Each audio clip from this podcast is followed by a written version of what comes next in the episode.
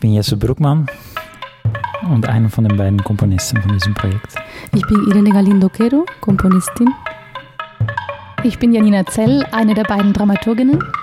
Ich bin Jana Beckmann, eine der beiden Dramaturginnen.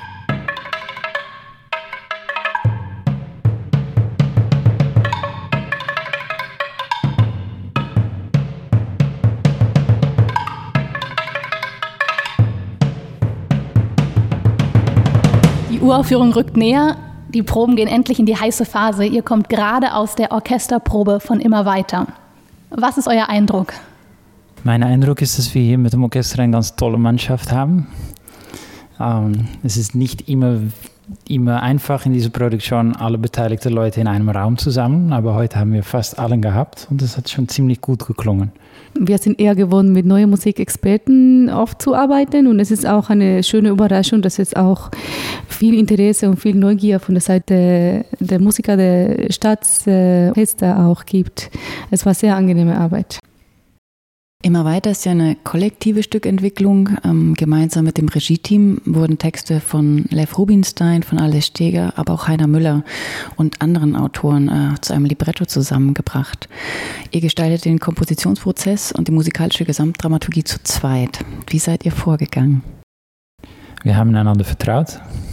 Wir haben die, die, die, die Texte aufgeteilt und äh, wir haben ganz grob eine musikalische Dramaturgie besprochen. Aber letztendlich haben wir einander das Vertrauen gegeben, ähm, dass unsere Musik einander vertragen wird und dass, dass, dass unsere musikalischen Handschriften gut nebeneinander stehen können an einem Abend. Und ich glaube, es war auch uns wichtig, dass, ähm, dass man in den Abend erfährt, dass da unterschiedliche Musik erklingt, aus unterschiedlicher Urkunft sozusagen, aber trotzdem nicht fragmentarisch klingt. Deswegen diese grobe allgemeine Dramaturgie, wo wir trotzdem aufgepasst haben, dass als Ganzem auch einen Sinn macht. Und wie habt ihr euch für die Vertonung der Texte aufgeteilt? Habt ihr gewürfelt? Nee, das war schon von vorne klar, dass äh, Jesse hat äh, die Texte von Lev Rubinstein eigentlich in der Runde zum ersten Mal präsentiert. Das war schon klar, dass er äh, sie viel besser kennt und ein anderes Verhältnis zu den Texten hatte. Und ähm, ich blieb dann auch sehr glücklich mit Hannah Müller, Glückloser Engel, und mit Jean-Luc Nancy, die sehr unterschiedliche Texte sind, aber, aber auch ähm, was teilen, und zwar diese innige Stimmen irgendwie, die in den Texten sprechen.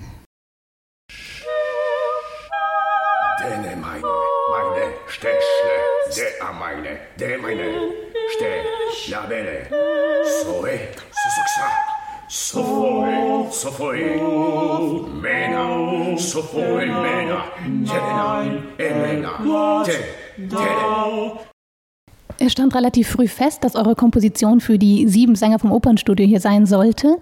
Aber die Wahl von den Orchestermusikern, für welche Instrumente, für was ein Ensemble ihr schreiben wollt, das lag ganz in euren Händen. Was habt ihr ausgewählt und warum?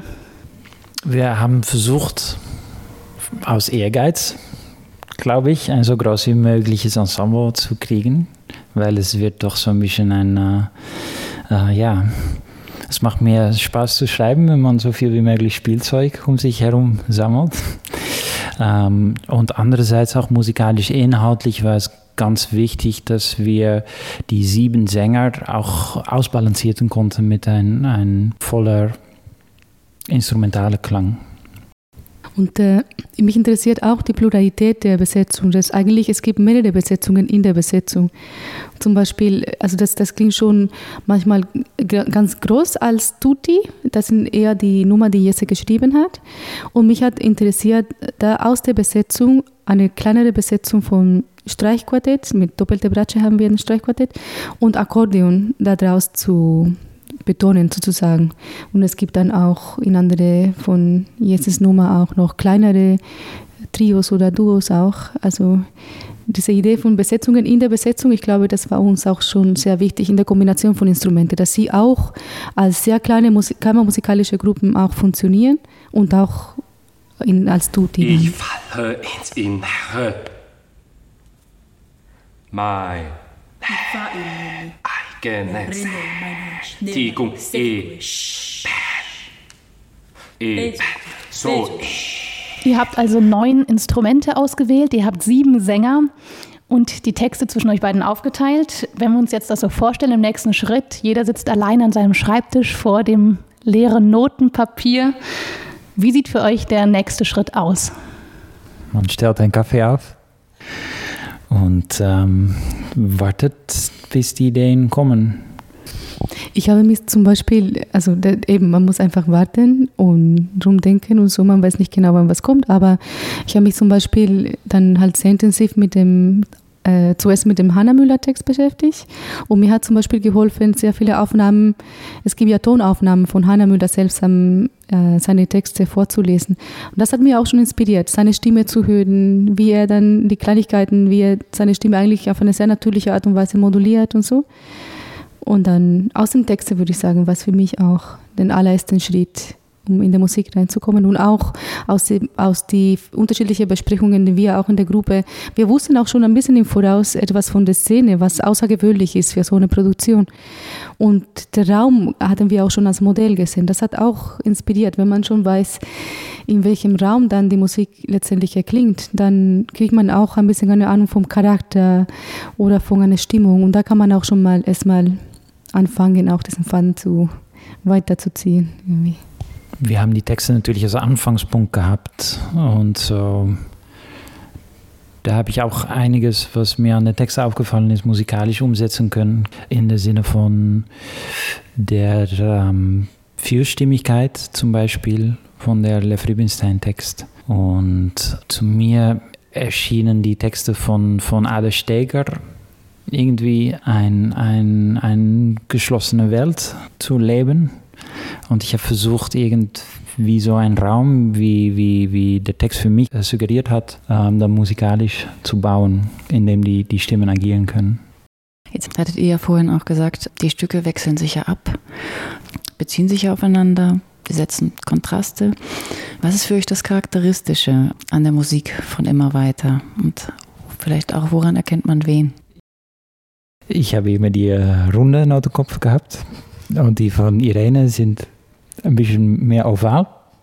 Äh, für mich ist es, was es vielleicht anderes macht als andere Open Produktionen, die wir gehört haben, dass es nicht so eine dramatische Musik ist, aber dass die Musik eher einen Raum schafft, in dem man noch was inszenieren, inszenieren kann. Es war mir auch wichtig, dass das alles nicht eins zu eins aufeinander liegt, aber dass es mehrere Sachen gibt im Raum, die man erleben kann, so die Musik, die Szene, das Bild, äh, die Texte und dass letztendlich jeder Zuhörer sein eigenes daraus nehmen kann. Und ich glaube auch sehr einfach, auch durch die Besetzung wird es auch differenziert, weil wir wollten auch ein paar Momente oder halt äh, Nummer in dem Stück haben, die, wo auch alle zusammen in Ensemble singen, quasi als Solistenchor. Und äh, die habe ich halt geschrieben mit äh, der Besetzung, wie gesagt, Streichquartett und Akkordeon.